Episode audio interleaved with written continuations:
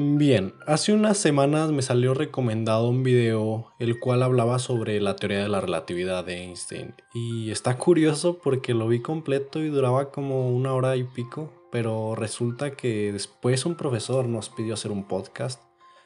Y lo más feo, o bueno, no sé de qué manera decirlo, es que era exactamente el mismo video, pero ya no recordaba tanto y lo volví a ver pero es sumamente entretenido o al menos a mí en lo personal me gusta ver este tipo de contenido.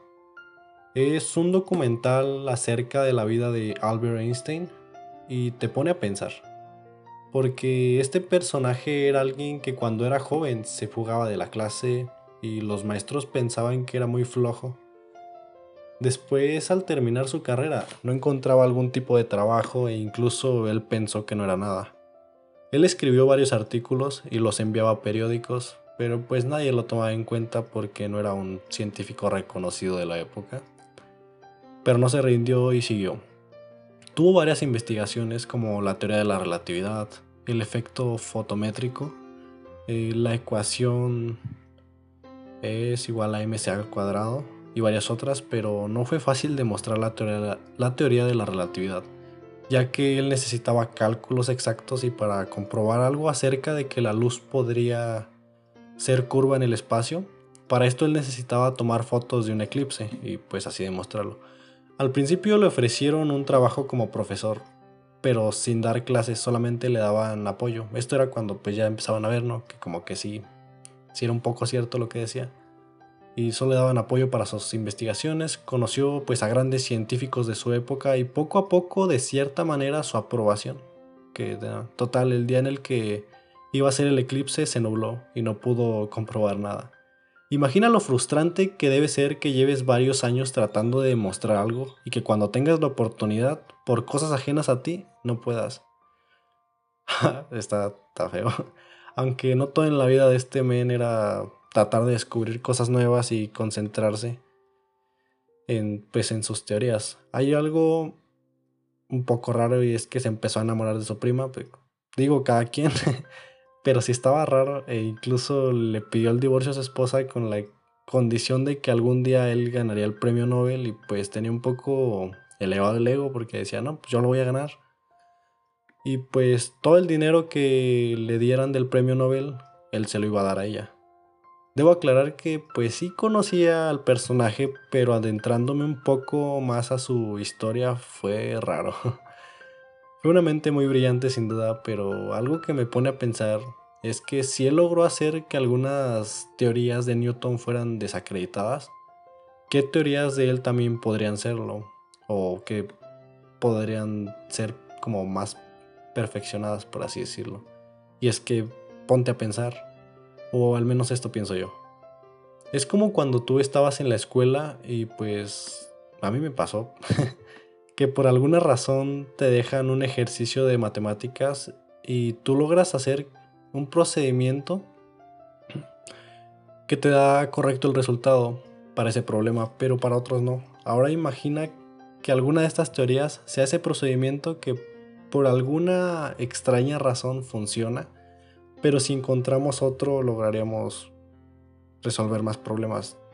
Y pues sí es verdad que gracias a lo que hizo salieron cosas importantes que ayudaron bastante a la humanidad, pero sería muy interesante si llega a pasar que alguien, por así decirlo, perfecciona una de sus teorías y resuelve algún problema más. Lo más interesante es que mientras él trataba de comprobar su teoría de la relatividad, comenzó la Segunda Guerra Mundial y eso le impidió bastante seguir con eso, pero no se rindió y pues sí es algo de admirar. Aunque hubo alguien que lo ayudó a tomar fotos para comprobar su teoría, pero incluso ahí hubo varios obstáculos porque tomaron muchas fotografías y en la mayoría no se lograban apreciar en su totalidad o de una manera muy buena las estrellas pero hubo unas en específico que sí. Después el New York Times publicó en su portada que un científico revolucionario... No, un científico revolucionó la ciencia tras la observación de un eclipse y pasó de no ser tan conocido a que la mayoría de las personas lo conozcan y no todos conocen lo que hizo, pero sí lo conocen a él. Todos querían artículos, fotografías, entrevistas y para terminar diré lo que más me llamó la atención.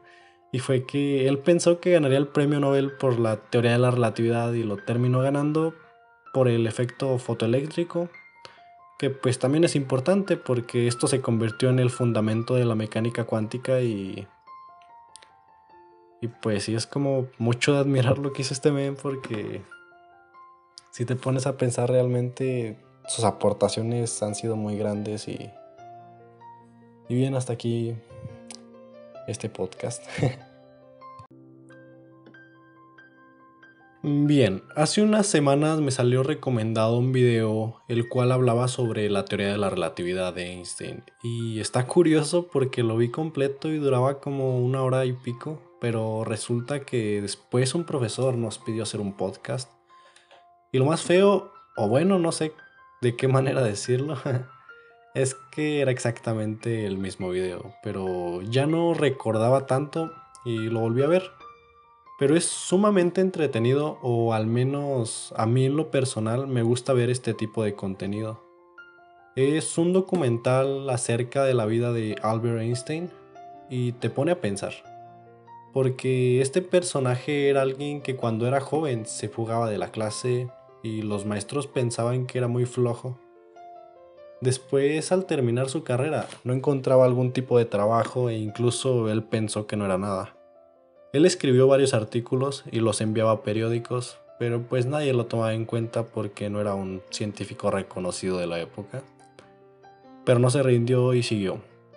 Tuvo varias investigaciones como la teoría de la relatividad, el efecto fotométrico, eh, la ecuación es igual a mc al cuadrado y varias otras, pero no fue fácil demostrar la teoría, la teoría de la relatividad ya que él necesitaba cálculos exactos y para comprobar algo acerca de que la luz podría ser curva en el espacio, para esto él necesitaba tomar fotos de un eclipse y pues así demostrarlo. Al principio le ofrecieron un trabajo como profesor, pero sin dar clases, solamente le daban apoyo. Esto era cuando pues ya empezaban a ver, ¿no? Que como que sí, sí era un poco cierto lo que decía y solo le daban apoyo para sus investigaciones. Conoció pues a grandes científicos de su época y poco a poco de cierta manera su aprobación. Que total el día en el que iba a ser el eclipse se nubló y no pudo comprobar nada. Imagina lo frustrante que debe ser que lleves varios años tratando de demostrar algo y que cuando tengas la oportunidad, por cosas ajenas a ti, no puedas. está, está feo. Aunque no todo en la vida de este men era tratar de descubrir cosas nuevas y concentrarse en, pues, en sus teorías. Hay algo un poco raro y es que se empezó a enamorar de su prima. Digo, cada quien. pero sí estaba raro e incluso le pidió el divorcio a su esposa con la condición de que algún día él ganaría el premio Nobel y pues tenía un poco elevado el ego porque decía, no, pues yo lo voy a ganar. Y pues todo el dinero que le dieran del premio Nobel, él se lo iba a dar a ella. Debo aclarar que pues sí conocía al personaje, pero adentrándome un poco más a su historia fue raro.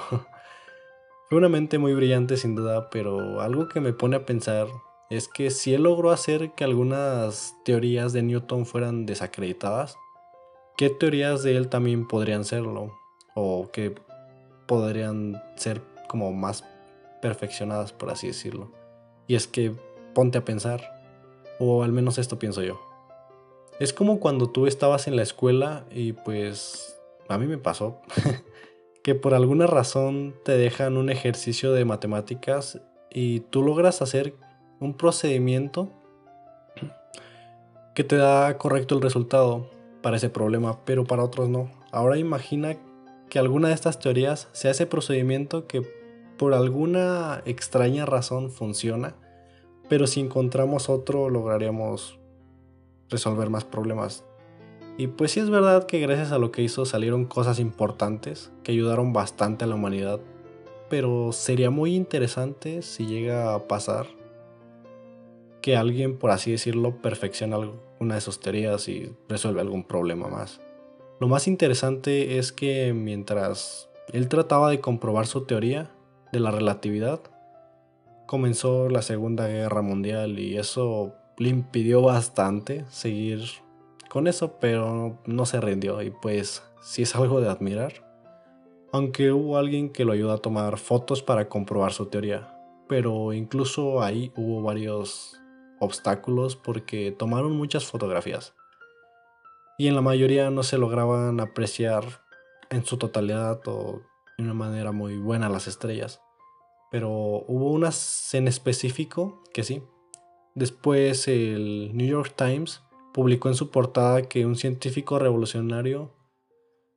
No, un científico revolucionó la ciencia tras la observación de un eclipse y pasó de no ser tan conocido a que la mayoría de las personas lo conozcan y no todos conocen lo que hizo, pero sí lo conocen a él. Todos querían artículos, fotografías, entrevistas y para terminar diré lo que más me llamó la atención. Y fue que él pensó que ganaría el premio Nobel por la teoría de la relatividad y lo terminó ganando por el efecto fotoeléctrico, que pues también es importante porque esto se convirtió en el fundamento de la mecánica cuántica y... Y pues sí, es como mucho de admirar lo que hizo este men porque si te pones a pensar realmente, sus aportaciones han sido muy grandes y, y bien hasta aquí este podcast.